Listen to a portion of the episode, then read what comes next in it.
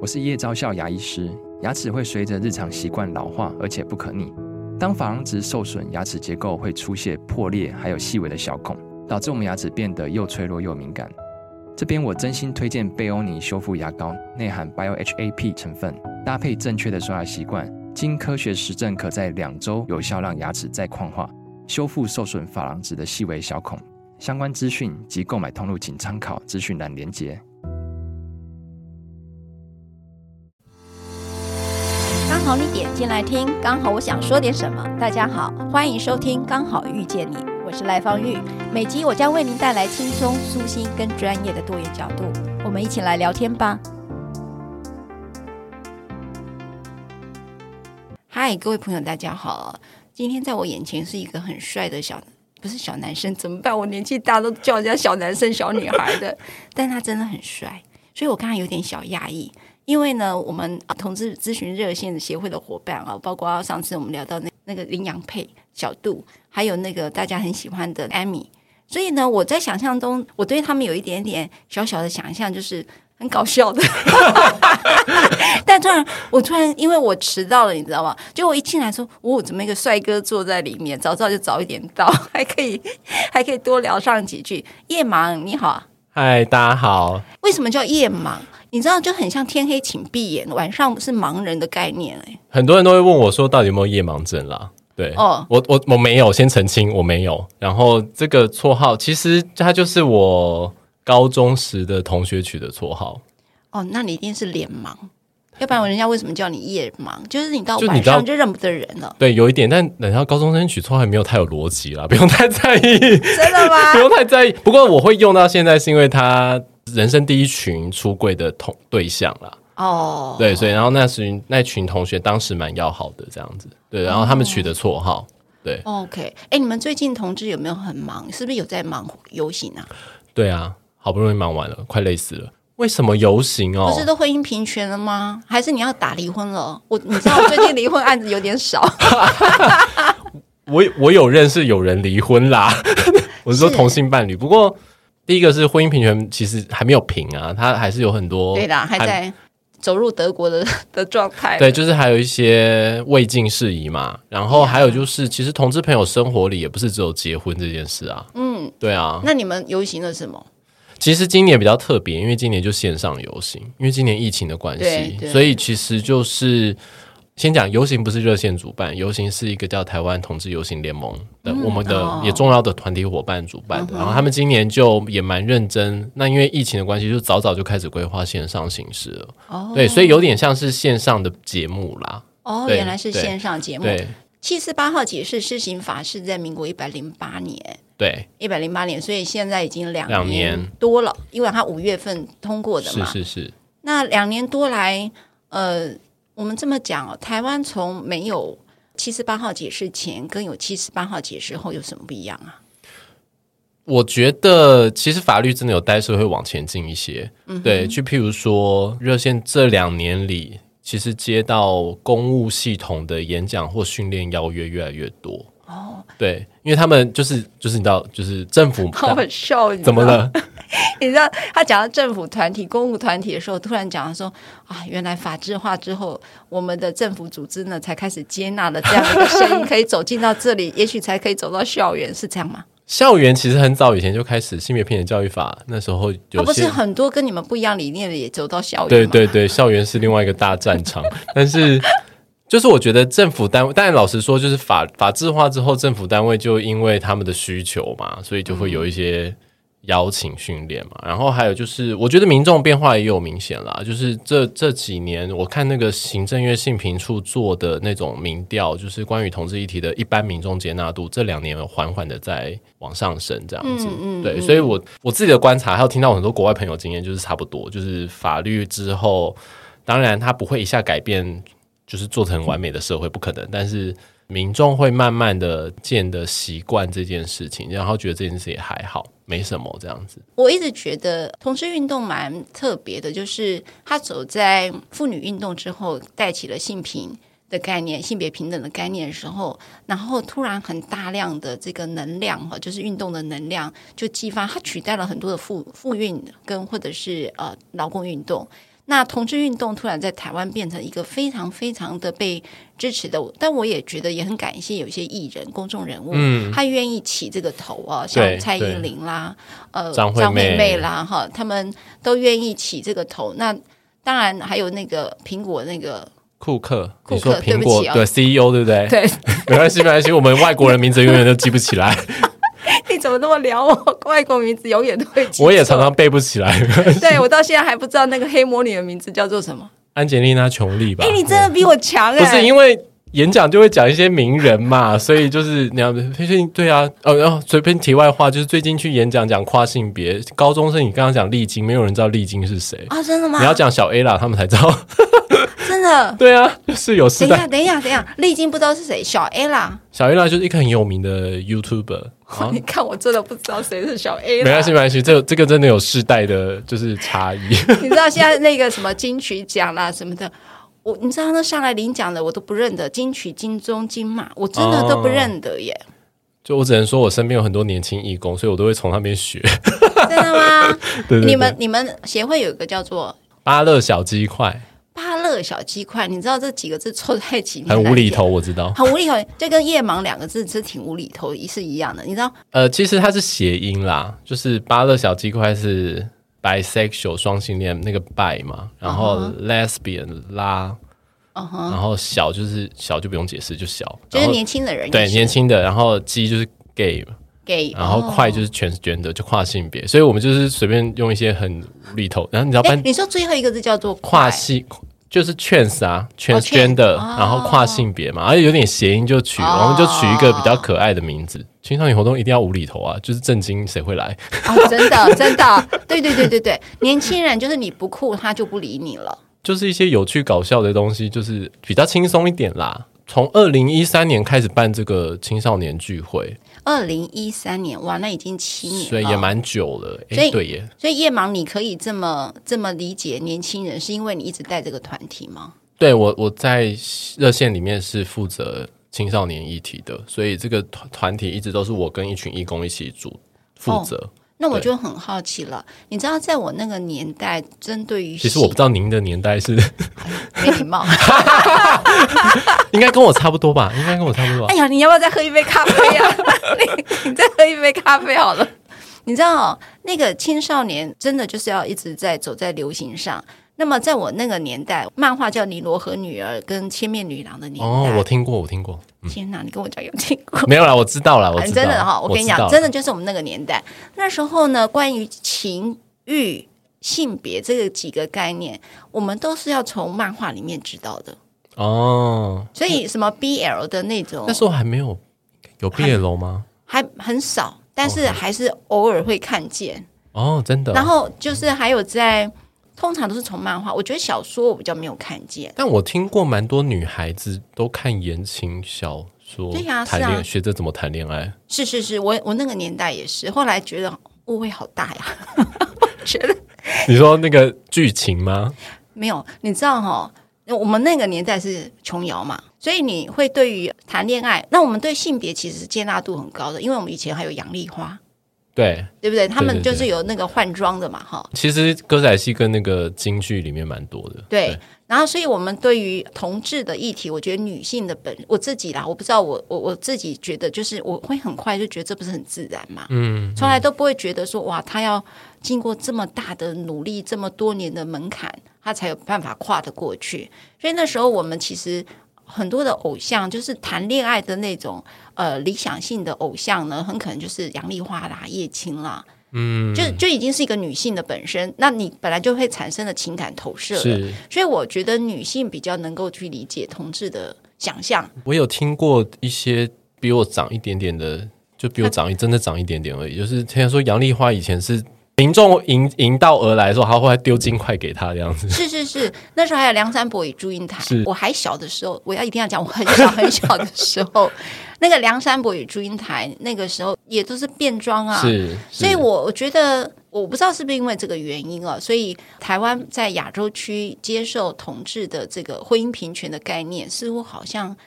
门槛没那么高。我这样理解是对的吗？我们在亚洲国家，我们算是有一些幸运的条件，我认真觉得，因为我们热线这几年，我们也跟不少亚洲国家交流，我们就发现台，我老实说，就台湾的民主化，嗯哼，还有妇运，真的扎了很多基础。同志议题它就是人权议题啊，所以没有民主化的话，其实很难讨论这件事。就是这几年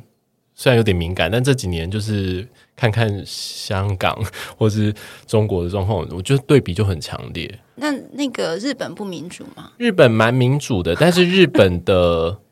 我们有跟日本的伙运动伙伴讨论过，就是日嗯本的状况是他们其实有历史上有有很反对左派的经验，哦而且那个是很主流的民意，所以我觉得他们对于那种民主化抗议，尤其是抗议啊这种东西，他们是比较反感，民众比较反感的。嗯嗯嗯，对，还有就是日本人很强调大家要一样，哦，对呀、这件真事都的文一样化性哎质真的超级有压力，这样子。对他们整个都格式化呢，所有的事情都在格式化。对，就是我觉得去观光是一个蛮神奇的经验，但是就是在那边生活应该压力蛮大的。哦然后，但日本今年，诶，是今年吗？还是去年有一个蛮进步的推动啊，就是他们开始也有同性婚姻的司法诉讼，嗯，然后有一个地方法院哦，我对他们法律体系没有很熟，但我记得是一个地方法院已经裁定就是违宪，他们违宪好像是各地的不晓得怎么样的状况就可以裁，哎，好特别哦，因为其实我们台湾是大陆法系嘛，那尤其是婚姻法都是沿袭于日本的。啊那沿袭于日本，所以所以看大家呃在讨论年金改革的时候，包括剩余财产分配啊，也都会参考日本的一个他们的经验啊，法律经验啊。可是实际上我们在同志运动、性别运动上面，我觉得我看到的是台湾真的是很很厉害啊，走在。整个真的前面，那我刚才觉得叶芒讲了一个很棒，就是台湾有一些幸运的基础，就是说，嗯，台湾的妇运起的很热门，哈，嗯在运动上面，而且是很主流的，这个是一个很大的特色。那其实，在大陆也好，他们当时因为劳工运动的时候，他们女性很快进入职场，本来他们的女性运动也快，可是后来，嗯，当然在政策上的 之类的，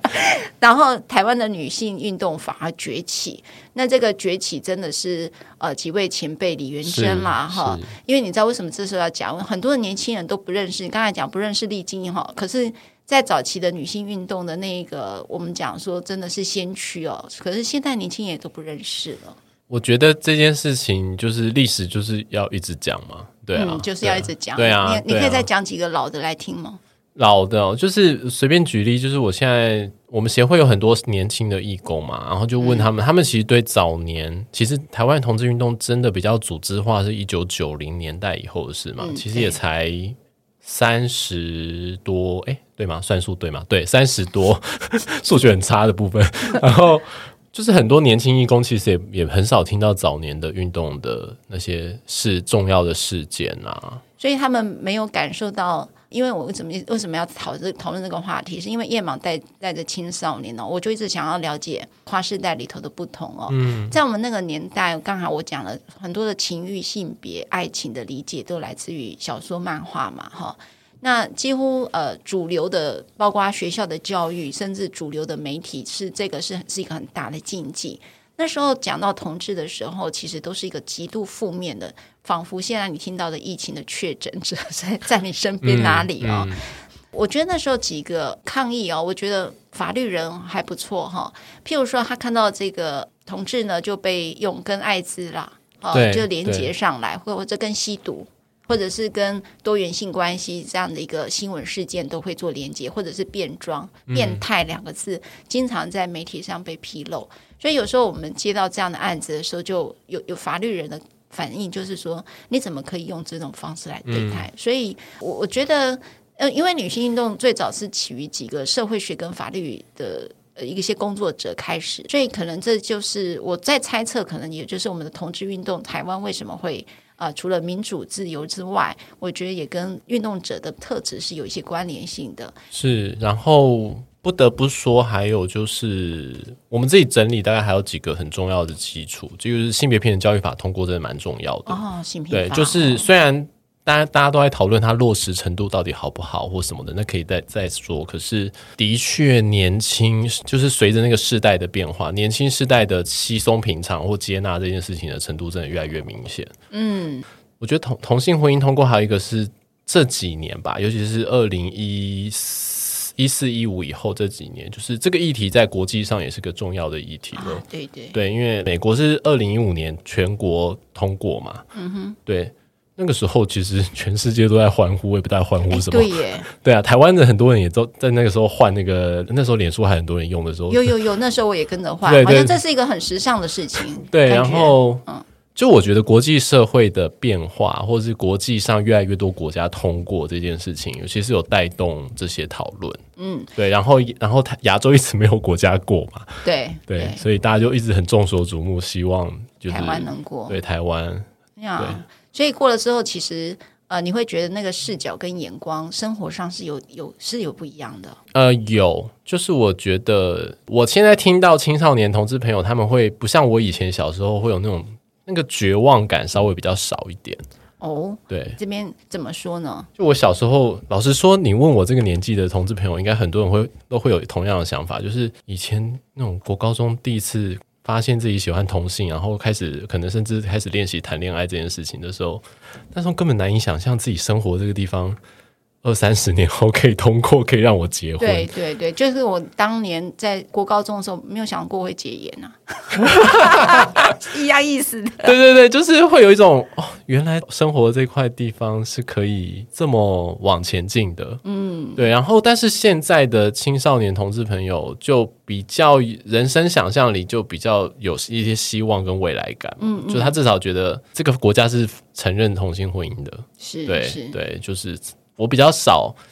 相比之下啦，比我这个时代就是那个宿命或是绝望感比较低，对。我问啊，叶芒，你什么时候觉得，或者是知道跟认同自己是喜欢同志，是自己是属于同志的这个圈圈呢？我的我的认同比起那个就是小度跟米稍微曲折一点。我第一次喜欢上人，其实哦，应该说我现在我的认同其实是双性恋，对，所以我第一次喜欢上人是小一，喜欢上班上一个女同学，那是小一，那你到什么时候才让别人知知道？就是我刚刚讲的啊、我夜盲这个绰号是我高二人生第一次出柜的时候，然后我让班上一些同学知道，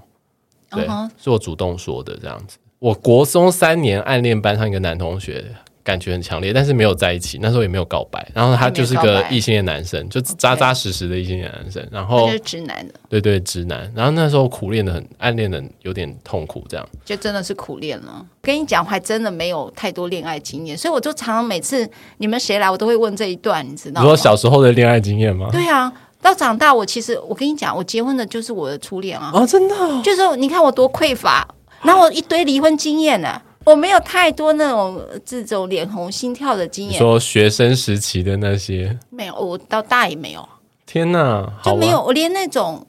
好像说你对你，你知道哦很多人哦，呃，即便在婚姻中的人妻哦，你多少都会有一些脸红心跳、嗯出轨的感觉，嗯就是你不可以怎么样，但是你也会脸红心跳。是是我还真的没有，我觉得那个。你要到那个东西，我很快，大概三天就不见了， 就是觉得看一个韩剧就结束的事情啊。对对 对，所以你你那时候高中的时候，我高中那时候，我其实很困惑，因为我高一真的有谈一个恋爱，然后但是是交女朋友，哦，我真的有喜欢那个女生，但那我那时候就很困惑，说我到底是喜欢男生还是女生？对，那你怎么解决这种困惑啊？我那时候很少听到啊、呃我有我有听过同性恋的概念，但我那时候几乎没有听过双性恋的这个这个词汇，所以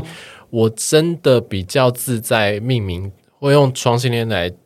认定自己，然后也跟别人说我是双性恋。其实已经要升大学了，嗯，对。然后高二那高二高三那两年比较，我算幸运一点吧，就是班上刚好有位男同志同学，哦，对他所以教导你一些了。就是他带我去认识其他男同志朋友，所以我、的确我高二高三真的有谈一些谈几段短短的恋爱，跟男生这样子，嗯，对，也是啊，哎算了青少年谈恋爱都是你知道练习嘛，所以就是有一堆跌跌撞撞的经 验，真的哈、 你知道我我常常想说，女性两个女性就闺蜜，两个男性就叫做哥们。那可是，在谈恋情的时候，其实你可以理解，这不叫友情，这叫做爱情。我所以，我一直对于说你如何去区分友情跟恋情，我这样问会不会很白痴啊？不会不会，真的哦，我我就常还好吧？真的吗？我常不太能够区分一个人如何去分辨你现在跟他的关系是界定在就命名在哪个地位置，你知道？喜欢就喜欢，就这样而已。为什么他可以去命名出来？他是友情，或者是恋情，或者是像家人般的感情之类的。学生时期那时候谈恋爱一定都是多数常常就轰轰烈烈的嘛。那时候还没有智慧型手机啦，所以就是传简讯还会算那个 算那个字数，因为一封简讯有点贵，对学生来说。哦，我觉得那个年代蛮好的，现在不像现在。那时候聊天你是认真在网电脑坐在电脑前面上网跟他聊天，不像现在就是你随手转一个传个一句，哦，就是很零碎。了解。对，所以，所以那我们你知道夜夜盲看来是恋爱高手没，有没有没有没有，这我好一定可要怕，这个命名好可怕。你知道，我我想再请教，如果你今天跟一个女性，你喜欢她，那你刚才讲的是国中还高中吗？高高中有交过一个女女朋友，大学其实也交过一个女朋友。这你看嘛，我就跟你讲，她数不完。所以你在告白，你会跟她告白吗？一开始会，就是说你有男跟女的经验，那个告白经验会不一样哦吧？，你说男生跟男跟男生在一起跟女生在一起的经验有没有什么差别？然后你要 be honest 到什么程度？譬如说，你追求他的时候，学姐，我告诉你，其实我以前有跟男孩子交往的经验，这个也要 be honest。我高一那个女朋友，我没有跟她说我我国中那时，就是我没有跟她讲我以前有曾经真的觉得自己喜欢男生，那时候我真的会担心讲了会就崩了，就对黄掉了。对，啊或者是不知道她会怎么想。嗯那当然也担心，就是她如果又跟别人讲，毕竟那时候还念高中嘛，就是你知道同学们呃就是嗯啊，你那时候也还没出柜的吧？对啊，对啊。嗯然后我觉得跟女生跟女生交往，跟男生，我现在是跟男生交往啊了。然后我觉得很明显的差别就是，刚开始谈恋爱的时候，那个互动的那个规则，哪里不一样？我好好奇耶。女生的规则很清楚啊，就是哦女生什么规比则如？说就是。就是你要送她礼物吗？哎，呃我真的那是学恋生学生时代也送不起太多都什么礼物，就送很简单的东西啊，或者说可能出去的时候要稍微体贴一点，就要帮他拎个包包，跟男生出去不用担心吗？不用这么就是这么细节？对，不用这么细节，应该说没有确切的规则，说我应该要那样做。哎，对耶。对，我但觉是得我，嗯你会不会觉得异性恋就有很多这种规则，对，然后都被言情小说或者是被媒体对，给然写出后来的？就是我印象中那时候，对啊，好像就是会帮他拎包包，但老实说那时候都是学生，所以也不会。比如说吃饭帮他付，老实说也付不起， 就是还是会各自，但是就会意识到说男生好像要有些该主动一点的，嗯，体贴一点的举动，嗯， 对。然后，但是跟男生交往这个没有没有这么硬性说一定要这样做嘛，所以就会变得比较弹性。但其实开始交往的时候也会有点不知道怎么互动。我举个很生活化的例子，我第一次被我第一次交男朋友的时候，他我记得我们第一次约会在火车站，然后要去台北市区，我是桃园人，总之就是周末的时候要到他台西门町玩这样子。他在月台上要牵我的手，嗯，然后那时候有两个反应，内心有两个反应，一个是天啊我吓死了，就是在公共场合要牵我的手，我会吓得要死，因为就是很担心被别人看，这是哦一个。哦，OK 然后另外一个就是那那是我牵他还是他牵我？就是你知道牵手是有前后举动的嘛？对，对， 就他的手在我前面比，对，就是你大家应该知道我在讲什么。我知道。那你是十指交扣吗？我其实已经忘记那次怎么签 了好好，但我印象中，因为男女朋友交往的时候，我很清楚知道，就是一定是男生牵女生，一定要男生主所以动啦。所以女生的掌心是朝上的嘛，对，对。但是男生跟男生，那那那那那哎，是对耶，对啊，女生对耶，掌心朝上，哎，对啊，男生一掌心朝下啊，是是是，对啊，对啊，通常是这样嘛。没有没有，但我我要表达的只是说，就是 就是很有趣，就是生活会有一些小细节，发现跟男女真的互动，如果是情侣的话，就是有些游戏规则是很约定成熟的。老实说，嗯对所以你跟女生交往的时候，那你告白两个会不一样 吗？我必须老实说，这跟我个人特质有关，我没有太多主动告白的经验。有没有很臭屁？ 没有没有，帅就这样没有没有没有嘛。所以呃，我想想哦，那有别人怎么跟你告白？好了，你你分享别人怎么跟你告白？我大学那个女朋友是我告白的啦。哦，我是你告白，的大学的那一对位。对，对就是我要问的是告白方法吗？对啊，就哎，大你知道我问 Amy，我说人一定要告白吗？因为我在我的经验当中，我们那个年代 哦，就是自自然然的告白，好像就太正式了，就觉得说，譬如我就举例，夜盲，等一下，呃，录音结束，我们去吃个饭吧，你就知道说，哎、他对我有好感，想要跟我再你就延续这个嗯聚餐关系，嗯呃对不对？那可能我就是一开始我先拉我们的小编一起，到后来我说，哎、我最近有一部电影《瀑布》，我很想去看，你要不要跟我去看？你你知道吗？我们会很多的测试，是那不会有认真的去告白这件事，你知道吗？测试这件事情，同性之间也会有啊，就是也也一样啊，就是我也会，譬如说一群朋友大家一起，然后里面有一个我蛮欣赏的，然后也许哦，那真是很久以前的事了。然后就是没有，因为我很久没有，应该说谈恋爱，现在这段关系蛮久的，所以后来也会就是单独约他，嗯哼，对啊，是一样的啦，但是。好像都有一些，我的经验里好像多少有点，就是会有确定是不是要在一起的那个、哦，那个、那个、那个动作。对你，你知道哈、像在呃，我记得我有个朋友，他到荷兰去念书，那他们有一个图书馆，那他就透过娃娃的方式来界定你跟我的关系是什么。举例来讲，我们当中可能有两三个人的距离的时候，这是可能一般的友呃朋友，就是点头之交。那我再往前跨一步，只剩一步的距离的时候，嗯，我们是很好的朋友。他们在教那个孩子哦，界定那个关系。嗯然后呢，我可能靠更近肩并肩的时候，我跟你是一个非常亲密的人了。嗯，然后我跟你手牵手，他可能已经是什么了？就是他会透过这种距离来界定他跟他的关系。尤其我刚才会回头去问，就是因为青少年啊，像我，我在那个时候懵懵懂懂的，其实我认真的不知道友情、爱情、恋情或如家人般的感情到底区分在哪。有时候家人般感情是很疏离的啊、是对，老实说，常常是啦。 对，常常是啊，因为家人其实是一个血缘注定下来的是一个怨是怨偶 啊，不是啊，不是一个，反正我就觉得好像你被被约定了什么东西是一样哈。那所以我会觉得说，呃，青少年对于感情关系这件事情，他是模糊的。他对于自己的，譬如说你刚才讲，我喜欢男生还是女生，嗯其实理论上是摇摇摆摆的。你到底叫双性恋呢，还是叫同志？其实都不哦太确定的耶。我觉得现在我自己观察现在的青少年，应该是说，如果是讲怀疑自己是不是同性恋、双性恋这些的话，我我觉得男生跟女生有一点点差。嗯对，就是我听到很多男孩子的经验，就是他多少会有一些性欲的感受。哦，对，啊，那个感受是强烈的。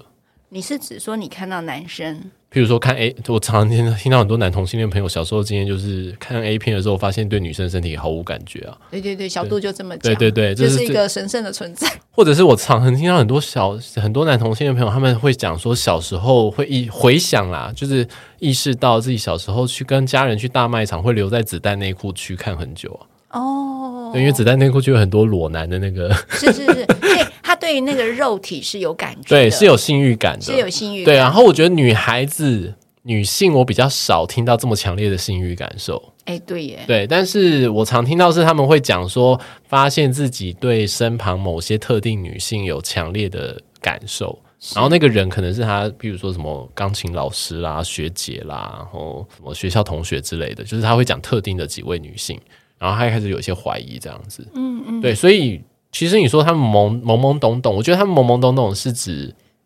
发现自己跟别人不一样之后，他到底有没有办法？获得更多正确的资讯，去思考自己是哪样的状况。嗯，对。那老实说，就是我现在遇到很多青少年，他们大概摸索一段时间之后，大概自己都会讲出自己的很清楚的定位。哎，所以我刚才讲的那些懵懂，在我们那个年代是如此，所以你现在带的那个，八六小鸡块，是 是是，对，这青少年他们真的就清楚了嘛？就是说，他们也会懵懂一段时间，只是懵懂的时间比我们，譬如说我我懵懂的年份很久，我喜欢男生是小四嘛，第一次，我真的面对跟接纳不困惑，大概已经快大学了。哦所以我花很长的时间。可是我现在听到很多青少年，大概可能两三年以内，大就可以概搞清楚自己对喜欢的是男生或者是对，然后他大概女生知道自己是哪样的身份，他很，然后他比较愿意自在接纳这件事。是对，那在感情的发展上，异性恋跟同性恋也都是很像的嘛。在你因为你双性恋，我发现你参考值还蛮高的。发展上什么意思？不你知太道，你知道我讲一个，就是说，我觉得叶芒刚才讲到一个很关键的、哦，你知道异性恋因为它太久了，它有一些约定成熟的哦习惯跟规范，在那里直接标定情感，你一定要怎么样表达才叫做我爱你，嗯一定要做到什么？譬如说，我举例哦，即便我们女性运动做这么久哈，就好多的女性都。她明明很比她老公还有钱，跟我讲就说：“你知道我老公都不养我。” 我在想说，谁要养谁呀、 我就想说，哎、可是法律上不是付比较有能力的人抚养费就要付多一点，就家用要付多一点。可是很多的女性，即便她已经是独立女性了，可是遇到了出去吃饭的时候，她的男人没有付那一笔钱，你知道她非常非常介意的。然后去男查生我听到蛮多男生也会介意这件事，建议女生怎么样？对，就是他如果没付，就是有她些也男很在意对，她自己没付，她就觉得自己是个没用的对人，对，对好像没有办法保护自己的或是妻小，表对不面对上表面上要付，对你，你知道，即便是一个独立女性，嗯然后在呃，譬如我举例了哈，我们其实很支持男性回到家里做家务的，是呃，甚至我们可以接纳一个女性在职场上说，哦，因为我要带小孩，所以我就呃离职，在家里照顾小孩，那老公你就去工作吧。这件事情我们会很自然而然的接纳，even 你这位女性本身可能是一个呃高社经地位的人，嗯可能你是个律师，可是你为了照顾小孩，你回到家里这件事情，没有任何人会说你不好，嗯，甚至会非常非常的恭维你这个行为，真的是一个贤妻啊。嗯可是当一个在职场上呃很好的人，他要退回到家庭的时候是回不来的，是很困难的，因为所有人都会认为你怎么那么没用，嗯，你怎么会选择在家里去照顾小孩呢？你干嘛叹息？没 有就是那是我们异性异性恋的纠结，因为身边也是有一些同世代的异性恋朋友嘛，男女交往或是那个很多生约定成熟的那个规范还是蛮强烈的，对对，然后我觉得那个真的。蛮辛苦的，嗯，同性伴侣好像幸运一点，就没有那么多， 没有那么多约定成熟，对没那么多框架，对不对？就是每对伴侣就会长成自己各自的样子啦，就是因为两变成两个人要磨，嗯，对，就是你得还是有同性伴侣，他们那个角色分工是非常强烈的，哦，真的吗嗯也有，但是你会发现很多细细节，每对伴侣会不太一样。对每对伴侣不太一样，这件事情就在异性恋里头是很难发生的。对，稍微比较难一点。但老实说，我现在看到跟我年纪差不多的年轻的父母，就是我的异性恋朋友们，也大概都结婚生子了。就我发现他们的那个分工已经比我们父母那辈好多了， 好多了，好因为多了那个模糊在于双薪，在于现在是一个清贫时代。啊！现在的四十三十几岁到四十岁的男女啊、呃就是夫妻，如果是异性恋的话，他们的婚姻关系是因为他们处在双薪的阶段，一所以定得双薪啊，他也得得要双薪，不然你就真的是要富二代之类的。是就不然你真的没办法扛起一个养儿育女的一嗯个婚姻家庭啦，所以就会比较模糊那个分工，因为职业妇女也多了。是，那只是说我看到异性恋，他们就是在那种传统文化下的性别分工这一件事情，其实时而走在独立的女性，时而走在传统女性的位置。是然后我觉得我自己看到的同志朋友，他们就很界定关系这件事。关系如果不好了，你们会死缠烂打吗？总还是有人会啊， 还是有人会，但所是以就很但不一样嘛。对，但是诶，其实我觉得还有另一个变数啦，就是如果有小孩，我觉得复会更复杂。对、哦，对，如果是单纯一对伴侣，我我想象中啦，因为有小孩会有更多就是嗯需要考量的事情嘛。对，但是如果是已婚的，就是一对伴侣的话，我听到同性伴侣里面，你说有没有？好聚好聚好散的经验，大家很常听到。但你说有没有分手之后再也老死不相往来？我也是听过蛮多的。也是蛮多的，对不对？对啊，对啊，这个就真的就完全就是就看到每个人的情感发展到什么，就是那个理性到什么阶段，对不对？对，不过我觉得很多同志伴侣的确就是蛮在乎谈恋爱，呃谈恋爱或者如果伴侣稳定的话，就关系的两个人的关系啦。对，嗯这个我蛮听常蛮常听到的。那我再问同，你看我对你多好奇，同志伴侣他们决定要结婚这件事情，你知道吗？异性恋下会走向一个剩女这件事，以前剩的女拜、嗯拜金呃拜权女王啊，拜权之类的哈，反正就用了很多的呃那种对于呃到了年纪却没有婚姻的女性有一些刻板印象是。那当然现在好多了，尤其《淑女养成记》之后啦是哈。但是同志伴侣在婚姻平权之后有没有逼婚的现象？其实没有到很强烈，但有哎、多少会他听到也一点会。有，啊所以就婚姻平权对你们到底是好还是有些人坏会开玩笑说，就我们也步入就是要有些人的亲朋好友，或是爸爸妈妈啦，就是会说，哎、可以结婚嘞，那你们两个要不要结婚结婚？对对，因为我觉得很多长辈还是比较能够想象两个人在一起的未来人生想象里那个蓝图画面里是有结婚这件事的。哦，长辈还是会逼婚，对，但是那那那样的状况是，那个那个那对同志伴侣，可能他们的长辈已经比较接纳他们的身份的。哦，对，但我也有听过有人结婚被长辈拆散的啊、哦，结婚呗， 有啊，也有，你就怎么拆散法？就是就是很不接纳、啊嗯哼就是很有些同志伴侣，我有听过他们是先去结婚了，然后然后后来才让家人知道，然后你知道那个风波就会闹得有点就是。对，需要花点时间。当然，就每对家庭他们怎么因应这件事情，我觉得家家有本难念的经啦。但是，总之就是会听到这些。然后逼婚的话，我有听过被逼婚的，嗯对，但是我也有听过，啊我觉得很有趣一件事，就是虽然同性婚姻过了，但是很多长家里的父母还不知道怎么去摆放或命名这件事情，，对，所以呢，就是那个婚宴怎么办？，对婚宴怎么放，还有就对是还有很有趣，就是我们曾经聊过，就是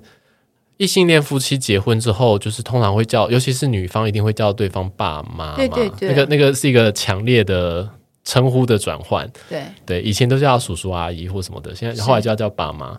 那我很常听到，就是同性伴侣结婚之后，其实双方的父母，就是他们还是那个称呼没有变动，嗯，对然后那个双方父母也没有要求那一方，就是所谓呃自己的孩子的配偶要叫他爸妈，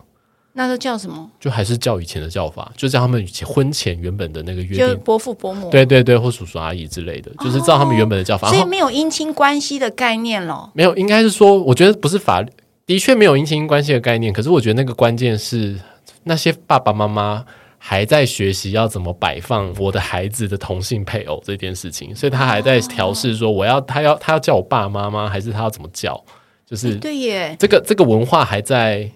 没有一个很强烈的约定成熟的文化。哎，这个好特别。所以包括过年，你看农历对年，那你你要不要回来团圆？过年很多人每我常听到一些就是很有趣的经验，就是我听过有些是还是各自回家过，嗯，就是一对同性配偶，他们各自回回家过，除夕夜就是各自在家吃。嗯这我感觉也不错哦。对我感觉也不错。然后我也有听过，就是约好今年在在 在你家吃，明年在后，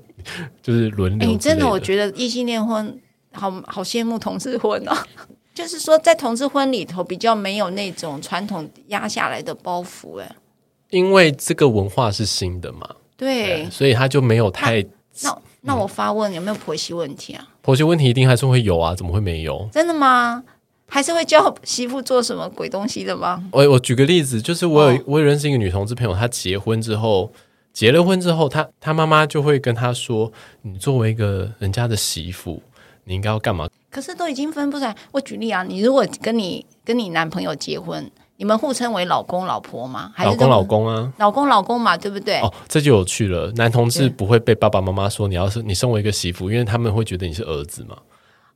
所以你看，这还是女性议题。对，我觉得还是女性议题，就是这嗯件事我在女同志身上会有时候会听到，但男同志儿子我比较少听到，因为他就爸妈的认知里你是儿子，哦对，好妙、哦，很妙很妙很妙，就是男女同志在呃传统的婚姻家庭的概念里面，即便是同志的，他还会发生发生出性别议题出来耶。会啊，因为男同志跟女同志就是还是男生跟女生嘛，嗯嗯所以在生活环境里跟教养的那个态度里、文化里，还是被当女性或男性互动嘛。是，对啊，你你知道，你真的是我太多想问了，我在问你青少年。那青少年就是说我我刚才听到就是夜盲，我刚没有机会再问你了。你的出柜是困难的，是很多很波折的，应该不是困难，是波折的。你是遇到了什么样的波折？我其实算幸运啦、我第一次出柜的时候，班上同学那几位同学算是接纳的啦。所以我老实说，就是我跟很多同志朋友相比，我没有那种就是因为不小心出柜或主动出柜之后，对方反应很差的那种经第头一两次，但我很常听到很多人头一两次那那种经验是很惨的，对，然后哦他们很惨，是会被奚落吗？可能就是嗯，就是譬如说出柜之后，结果他就跟其他同学讲啦，哦，然后压力就很大。然后还有一个我比较幸运，是我小时候没有被太明显的霸凌经验过，这样那子。长帅的人很难。没有没有没有没有，没有，我小时候其实也是阴柔特质的男生，你哪里啊呀？就长大过程中，就是你知道被会被其社会化成就是看起来像这个男孩子，但是我还是不会被描述成是这种粗犷的男生啊，我就哦，是被、不会啦，我觉就得是，但是你知道，夜盲看起来就是一个读书人的样子。对对，很就斯是文啊就是他都会说斯文读书人的样子，但是。嗯我小时候还是阴柔特质比较明显，但我觉得台湾教育、台 湾学校环境有个很有，到现在还是、欸、我还是会听到很多年轻人、青少年，就是他如果功课好，嗯，就是那是个保护伞。对。对，我到现在真的认真的觉得功课好，就是这是一个很崇尚治愈的一个一个教育体系，叹好气啊像 真的是叹气啊！就是这么多年也没变过，就是你你其实吼，我不知道为什么很多的年年轻的父母亲还是在逼小孩念书，然后把功课作为好像他自己所有的指标，其他事情呢、都不重要，就是你只要功课第一名这这样子就好。对，所以我我小时候就是因为那个乖乖念书的孩子，所以、就是是、有台大社工系的，你知道小杜啊、夜盲啊这几个真的是 很差差。就是我就说你们书都都真的是很学霸啦，呃，我我就是大家如果听众知道，就是劳工阶级的家庭的小孩嘛，就是是啊爸劳工劳工的父母总是会希望小孩认真是个念书翻身啊，就是我我就是那个家庭就是经验脱的人贫。的脱贫的一个进对步。对，我小时候就是那种期待啊，对，嗯但后来也没有赚大钱啊，我现在当社工， 对，对而且他在热线待了十三年，我相信这个非营利组织能付的薪水是有限啦。当然当然，绝对就是对，也没有符合我爸妈期待去赚大钱啦。对啊，那你爸妈怎么接纳你这个身份呢？花很久时间啊，老实说，就是我妈，我跟我妈出轨是大学，所以就是已经花很久时间啊。我爸老实说，我觉得他还在调试，哦，爸爸反而比较不能接受。爸爸比较晚知道。哦，他晚知道，但是接纳这件事情的态度，妈妈是从愤怒开始，还是从悲伤开始？悲伤。哦、然后我因为我大学之后，我们的亲子关系不是权威式的教养关系了，所以就是他们不太会用打打骂的那个啦。对，所以我妈就是悲伤，但我爸刚知道的时候是愤怒啦。嗯，但也没有打骂，就在骂啦，但没有到，就比都长大了，就不用打的，对，所以就是骂，对，但那时候我已经长大了，所以我就当做是左耳进右耳出的，就是陪他，让他骂一骂这样。那他的愤怒主要是觉得你怎么会变成这样吗？难以理解嘛，难以理解然后觉得觉得我好像辜负他，他还是对我有点期，你说期待也奇怪，就是很奇怪啊，你都念台大了，他是期待你做什么呢？传宗接代？没呃也没有诶、他也没有啊他没有他没有对就是他应该说他觉得我一切都表现得很好，但这件事情为什么可以？这个这件事情本身好像是辜一个辜负的点，但其实多数事情其实我都都表现符合他的期待都了表现的蛮好的，虽然没有赚大钱，但就是的确是念书什么什么的都蛮好的这样子。对，但他还在调试，我觉得到现在了哦。嗯，那妈妈呢？妈妈一开始是悲伤的，对对，妈妈一开始是悲伤的，然啊，后、现在接纳了。因为已经很多年了，然后是所以磨到现在就蛮自在的，嗯，对，然后他也蛮自在接纳我有，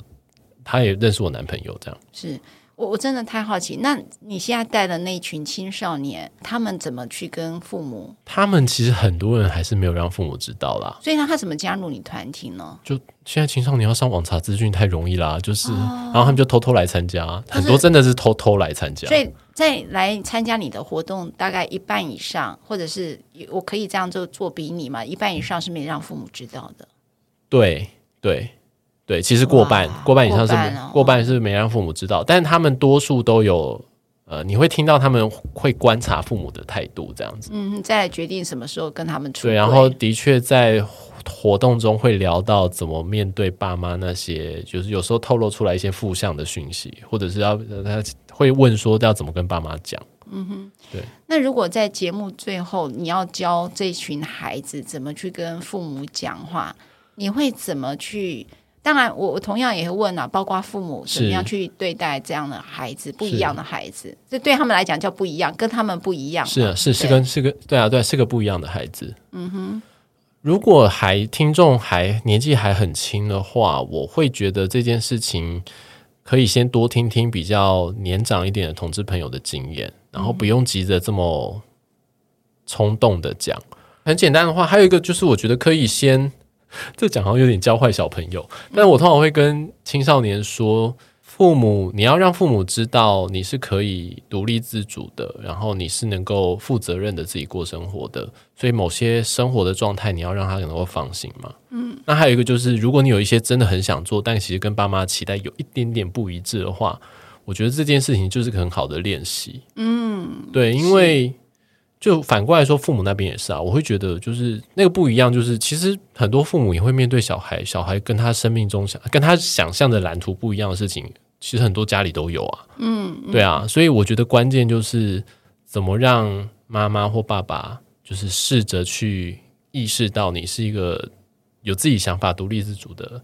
个体，然后我觉得这个蛮重要。那爸妈也是啦，我觉得爸妈也在练习得面对说孩子会有一些。可能不跟你人生想象不太一样的特质，或者说甚至是人生规划都有可能嘛。对，所以这个我觉得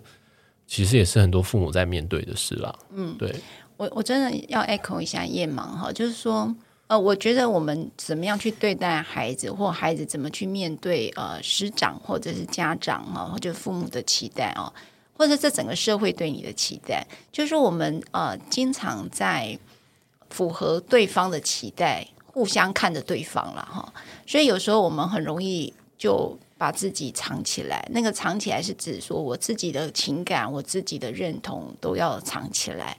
那这件事情，那个藏起来的过程当中，我觉得是是辛苦的。那个辛苦是指说不被认同。嗯，那尤其在青少年发展是一个自我认同很强很强的一个需求啊。那如果父母亲是用比较人身攻击的方式来表达愤怒或更悲伤的时候，其实对孩子来讲是非常非常伤的。嗯，那孩子在面对父母的时候，只能越离越远哈。那这样应该不会是父母你们自己的想法。那我也知道父母的担心是这样的，我们都希望自己的孩子是有一个至少在成功的图腾里面，我们是有一些画面感的哦。可是这个孩子是走出了另外一个可能跟自己想象不一样的时候，父母就会很焦虑，因为他不曾走过这一段路，他会特别的焦虑。所以我觉得就会某种程度会带着很大的焦虑感来对待这样的一段关系，所以我们都很需要学习。然后呃，其实我们的同志咨询热线也有 podcast 对吗？对。然后我们也有提供给爸爸妈妈的服务，对所以如果大家有任何需要的，都可以上我们网站查相关的资讯或资源。是的，就是说，我觉得我们都会遇到自己很大的自己做不到的事，然后呃，我们在那个我们那个年代可能没有这个资源，可是现在已经有这么多的资源了，大家不妨多多的去接触它，那多听听别人的呃生命经验，其实这个世界其实能够创造出不一样的色彩，我觉得是非常美好的事情。谢谢夜盲，谢谢，谢谢，拜拜，拜拜。如果你喜欢我分享的内容，欢迎订阅。想请我喝杯咖啡，欢迎打赏，我们会全数捐给儿少全心会。如果你想要更了解儿少全心会，在每集详细内容都会有介绍。大家下次刚好遇见时，我们再来聊天喽，拜拜。